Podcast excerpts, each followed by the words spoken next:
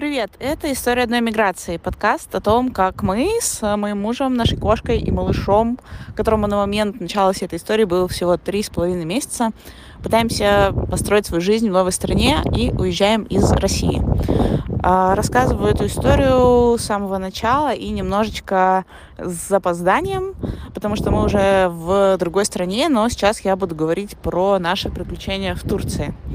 А, постараюсь э, за следующие пару-тройку выпусков нагнать все это время и начать уже в онлайне делиться тем, что с нами сейчас происходит. А в этот раз хочу рассказать про жизнь с ребенком в Турции. Мы прожили в Турции, напомню, два месяца, как мы справлялись, с чем мы столкнулись и так далее. Для начала надо сказать, что наш малыш супер классный оказался и не очень проблемный. И э, как-то нам с ним более-менее легко. То есть, э, конечно, нам с ним тяжело, потому что это наш первый малыш, и в целом маленькие дети это очень тяжело. Но послушав истории других э, людей с детьми примерно такого же возраста или там детьми постарше, которые проходили, в общем, то же самое, что и мы, я понимаю, что нам еще очень повезло. И у нас малыш действительно спокойный, э, не болеет, по крайней мере, пока. У него был только один раз эпизод с температурой. И, короче, все как-то с ним классно и легко, поэтому надо, наверное, это принимать во внимание. Но итак, что вообще э, мы сделали первым делом, когда прилетели в Турцию, после того, как нашли квартиру постоянную, э, мы поехали в местный детский мир. Это большой магаз с э, товарами для детей, э, который называется очень смешно Ебибек. А, в общем, приехали в этот Ебибек и купили малышу кучу-кучу всего, что ему нужно для спокойной и счастливой жизни. Это ванночка, в которой можно умыть, потому что в, в турецких квартирах в основном только душевые кабины, и, естественно, такого маленького ребенка в душевой мыть довольно проблематично. Мы купили ему ванночку и купили специальный такой гамачок, который натягивается э, в этой ванночке, в которой его можно положить, и он там в воде болтается, лежит. И довольно удобно, не нужно его держать, а, потому что он у нас очень тяжелый, и мы уже, у нас уже руки и спины отваливались к тому моменту. Вот, это было прям важно для нас. А, мы купили ему коврик для ползания а, и всякие там расходники, типа подгузники, а, пеленки, немножечко новых игрушек, немножко новой одежды, потому что старый он тоже уже довольно быстро вырос. И ну, это было сделать легко, потому что мы остановились в Анталии. Тут э, много больших магазинов, в том числе этот Ебибек. Есть в торговых центрах. Можно за раз съездить и все купить. С подгузниками оказалось все, правда, не так просто. Мы привыкли в России к японским подгузникам. Э, это Мэрис, мы ими пользовались постоянно. И также нам очень нравились Джунис. Но Оказалось, что в Турции их просто нет. Из более-менее знакомых названий были только Гун. Это тоже японская фирма. Не знаю, как они вообще пробрались в Турцию. А, мы их, собственно, и купили. И были разочарованы. Они оказались очень удобными, очень, во-первых, маленькими, во-вторых, какими-то ну, типа, не знаю, жесткими, неудобными. Нам не понравились. А все остальные подгузники были турецкие. Блин, я на руках с малышом, и он снял носок ладно. А, все остальные подгузники были турецкие, и они были вообще какие-то неизвестные нам, поэтому брали буквально там каждой марки по пачке, и все пробовали, и они оказались все довольно ужасными. Это было прям первое неприятное открытие.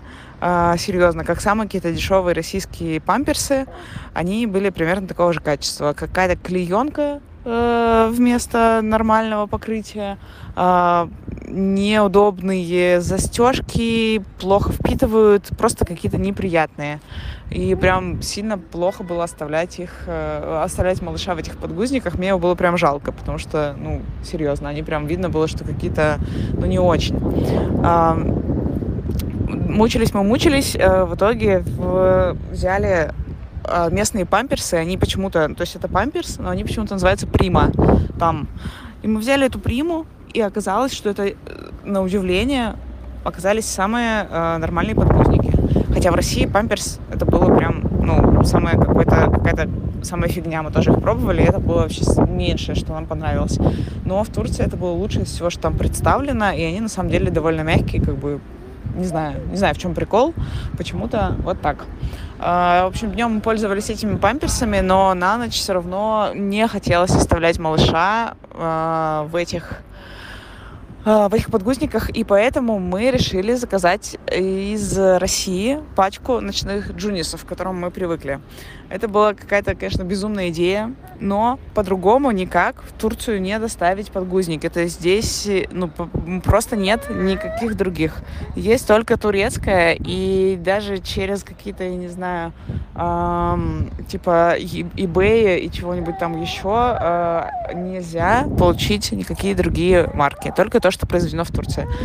Это было удивлением, и я нигде... Ну нет, на самом деле, да, не буду говорить, что нигде про это не читала. Я читала про это где-то, но я это вспомнила уже, когда мы с этим столкнулись. То есть я где-то мельком это видела и не застрела на этом внимание, хотя стоило бы.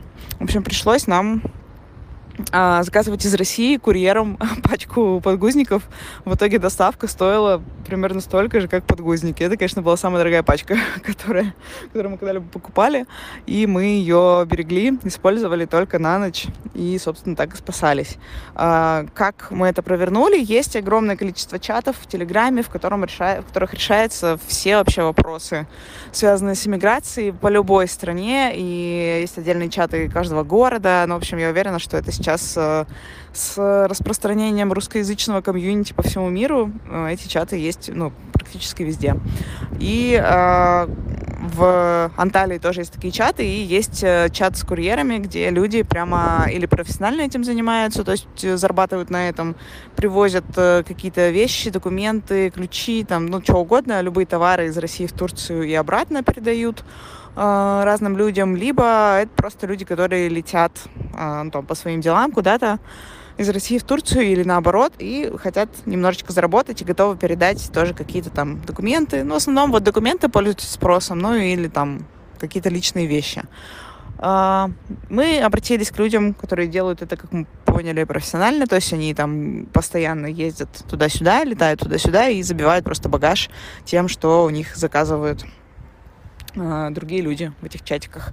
И вот нам привезли эту пачку джунисов. Это было прям, конечно, забавно. А в остальном мы нашли аналоги вообще всего, что мы обычно используем в, использовали в России. Мы нашли все это в Турции. И в целом малыш чувствовал себя отлично. Мы с ним наладили нашу рутину, а, ходили с ним гулять э, очень много к морю. Он спал в коляске на свежем воздухе. И мне кажется, это вообще лучшее, что мы могли сделать для него. А, это увести его из э, российской зимы в турецкую зиму, где не надо надевать пять слоев одежды. Он нас всю зиму провел просто в одном слое там э, нательном одежды, тонком бодике и плюс одном еще сверху комбинезончике. И все. И одеть ребенка это типа пять минут, а, и он спит в коляске, и ты ходишь э, вдоль моря, слушаешь подкасты или смотришь YouTube. Короче, просто великолепное времяпрепровождение из неожиданных проблем, с которыми мы столкнулись касательно малыша, а, была, наверное, только одна, но зато довольно большая глобальная проблема. Малышу нужно было ставить прививки, потому что он еще маленький, ему буквально каждый месяц там нужно ставить по графику всякие разные прививки. А, и мы подумали, что, естественно, мы сможем поставить это в Турции. А, я заранее очень тщательно погуглила все, узнала кучу информации, там поговорила с разными людьми, которые живут в Турции, посмотрела кучу почитала кучу каких-то блогов, тех же самых чатиков, и выяснила, что прививки в Турции ставят. Нужные нам вакцины ставят, все хорошо, можно поставить их платно, как бы проблем с этим быть не должно. Приходишь и ставишь. Окей, okay. когда мы приехали на место, и когда мы озадачились этим вопросом, выяснилось, что не все так просто. А, выяснилось, что с наплывом русскоязычных людей и людей из России, людей из Украины, людей из Беларуси э, в Турцию, а именно в Анталию. Э, люди приезжали с детьми в том числе, повысилось количество запросов на эти прививки, и просто они закончились, просто закончилась вакцина. Э, закончился пентоксим, если кто-то слушает меня из тех, кто понимает, э, о чем речь. Э, нам нужно было именно Пентаксим, так называется вакцина, э, и она закончилась. А, или она где-то была, но отказывались ставить прививки, если у вас нет гражданства Турции, если у вас нет ВНЖ. По-разному. Где-то писали про гражданство, где-то про ВНЖ, что на самом деле незаконно, потому что по закону в Турции любой ребенок имеет право на вакцинацию, даже если этот э, ребенок без документов просто оказался в Турции почему-то а, в тот момент, когда ему по возрасту нужно поставить прививку. Ему обязаны сделать эту прививку бесплатно в поликлинике, а, так называемые семейные доктора. Это система семейных докторов, то есть э, приходишь, ну, типа, короче, наш педиатр э, должен поставить вам эту прививку. Но педиатры начали отказываться это делать, э, ссылаясь на то, что у них либо нет вакцины, либо на то, что нет э, гражданства или ВНЖ у человека, который приходит с ребенком на вакцинацию. А, платно эти прививки тоже, по идее, можно поставить, если ты купишь, например, вакцину э, в аптеке и придешь с вакциной к кому-нибудь платному врачу, он тебе поставит прививку. Но в аптеке тоже закончились э, эти вакцины, и пентоксима просто было не найти по всей Анталии, серьезно. Когда мы озадачились этим вопросом, все мамские чатики, во всех мамских чатиках люди искали вакцину просто по всей Турции, просто по всей Анталии. Просто каждый, не знаю, каждый день, каждые два дня всплывал вопрос, а где поставить пентоксим, а кто недавно находил пентоксим, а где вы его ставили. И друг другу все рассказывали, как их футболят из э, одной больницы в другую, и как они не могут э, решить эту проблему. А, мы позвонили и написали в разные больницы. А, нам там ответили тоже, что где-то, что у них вообще нет вакцины, где-то, что вроде да, можно поставить. Но когда мы приходили, оказалось, что нельзя ставить. В общем, был какой-то адский квест, который мы решали, наверное, неделю вдвоем с мужем. Он на телефоне, я по чатикам искала инфу. А, в какой-то момент муж просто пошел ногами в поликлинику ближайшую к нам, сказал, вот у меня есть ребенок, я хочу поставить ему пентоксим, можете ли вы это сделать, у нас нет ВНЖ. Ему сказали, да, где ваш ребенок? Он такой, э, ну, ребенок дома. Они такие, ну вот, все, приходите с ребенком, там, типа, в час мы вам поставим ну, мы обрадованы, думаем, ну, может быть, нам как-то повезло или что.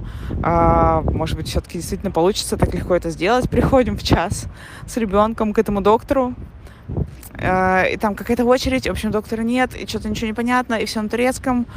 А, никто не говорит по-русски, никто не говорит по-английски, и как-то мы через переводчик пытались там общаться с э, каким-то еще персоналом, которого просто ловили возле кабинетов, и э, никто нам не мог ничего толком сказать. В общем, спустя час, наверное, ожидания а, нам сказали, окей, вам надо для начала прикрепиться к семейному доктору, идите куда-то там в другое крыло этого здания, заполните анкету, а, и вас прикрепят к какому-то семейному доктору нашему, и вы уже придете тогда к нему и сделайте прививку. Мы такие, у нас нет ВНЖ. Вы типа поняли, что у нас нет ВНЖ? Они такие, да-да, это все не важно, идите, пишите заявление. Мы такие, ну окей. Спустя час пошли писать это заявление, приходим. Еще раз повторили несколько раз э, мужчине, который там сидел с этими бумажками, что у нас нет ВНЖ. А, можем ли мы прикрепиться? Он говорит, да, пишите вот заявление. Мы заполнили какую-то там кучу бумаг. А, и в конце он говорит, сейчас я вам напишу а, номер кабинета, фамилию врача, вы туда придете, как бы все окей и в конце говорит, так, а вот ваш э, какой-то там типа турецкий ID или ННН, что-то такое, короче, какой-то нужен был ему турецкий номер, напишите еще сюда, пожалуйста. Мы говорим, у нас нет никакого ни ID, ни ИНН, ничего турецкого у нас нет. У нас есть только российский загранпаспорт. Он такой, ой, ну все, сори, тогда мы не сможем вам поставить вакцину здесь, если у вас нет там турецкого чего-то. Мы такие, черт, в смысле? Мы же вам сказали несколько раз, что у нас нет никаких турецких документов. Он такой, нет, сори, мы вам ничего не можем здесь поставить. Идите, в общем, в какой-то там другую большую больницу, в какой-то госпиталь, там, может быть, вам что-нибудь поставят. Мы такие, да, блин. В общем, пришли опять ни с, ни с чем домой. А, я опять засела в этих чатиках и а, каким-то тоже чудом обнаружила информацию, что у одного из частных докторов вроде бы есть нужная вакцина, позвонили этому частному доктору, выяснилось, что действительно нужная вакцина есть, и можно приезжать и ставить. И, в общем, мы съездили, поставили платно, заплатили на русские деньги около 10 тысяч за прием и две прививки уже, потому что подходило время нам ставить две вакцины. Это пентоксим, привинар. А, и ну, это, это было спасение. В общем, мы были очень горды собой, что наконец-то решили этот квест, потому что, ну, реально, вот весь, э, весь русскоязычный э, народ с детьми, которые оказались в Анталии, бегали по всему городу, по разным э, поликлиникам и искали, где им воткнут этот несчастный пентоксим. А, вот. А, малыш перенес прививки отлично, у него не поднималась температура, ничего, все было классно. И вообще единственный раз, когда у него, когда он попытался как-то немножко заболеть, почувствовать себя нехорошо, тоже он пришел на Турцию, а, мы так и не поняли, или он, мы в тот момент немножко болели, а, там непонятно чем, то есть обычная какая-то простудная симптоматика, видимо, какой-то вирус друг другу там передали, где-то подхватили, в общем, по несколько дней мы поболели, и малыш тоже в этот момент э, на пару дней или даже один день затемпературил. Э, и мы не поняли, либо это он все-таки от нас что-то подхватил, либо, так как это как-то супер быстро прошло, э, может быть, это просто была температура на зубы, потому что у него пытались вылезти зубы как раз в этот момент. У него были красные десна, все чесалось. А, вот. Но он тоже перенес это довольно спокойно. Конечно, мы понервничали, поволновались, но делали все, что могли, и, а, собственно, все у него довольно быстро прошло. И на время пребывания в Турции у него пришелся какой-то кризис роста, скачок роста, и он а, кричал просто целыми днями, наверное, недели три без остановки, ему не нравилось ничего, его кладешь на пол, он кричит, его берешь на руки, он кричит, его кладешь на спину, он кричит, кладешь на живот, он кричит. Он в тот момент еще только-только пытался начать ползать и начать переворачиваться, и у него ничего не получалось, и от этого он злился и кричал. И он постоянно хотел быть на ручках, а он очень тяжелый, и мы не могли его постоянно носить на ручках. Ну и в целом это не очень полезно, полезнее, чтобы он как раз лежал и учился переворачиваться, учился взаимодействовать со своим телом, находясь на полу. А, в общем, это было сложно, но мы это тоже выдержали. А, это было сложно чисто для нас, психологически, и конкретно для меня, потому что я прямо с трудом переживаю все эти э, несколько недель ора бесконечного. То есть он как бы не плакал, он просто орал. Просто орал. Uh, что ему было надо, непонятно, что с ним делать, непонятно. И вот сейчас, по сравнению с тем периодом, он просто супер классно себя ведет и отлично себя чувствует.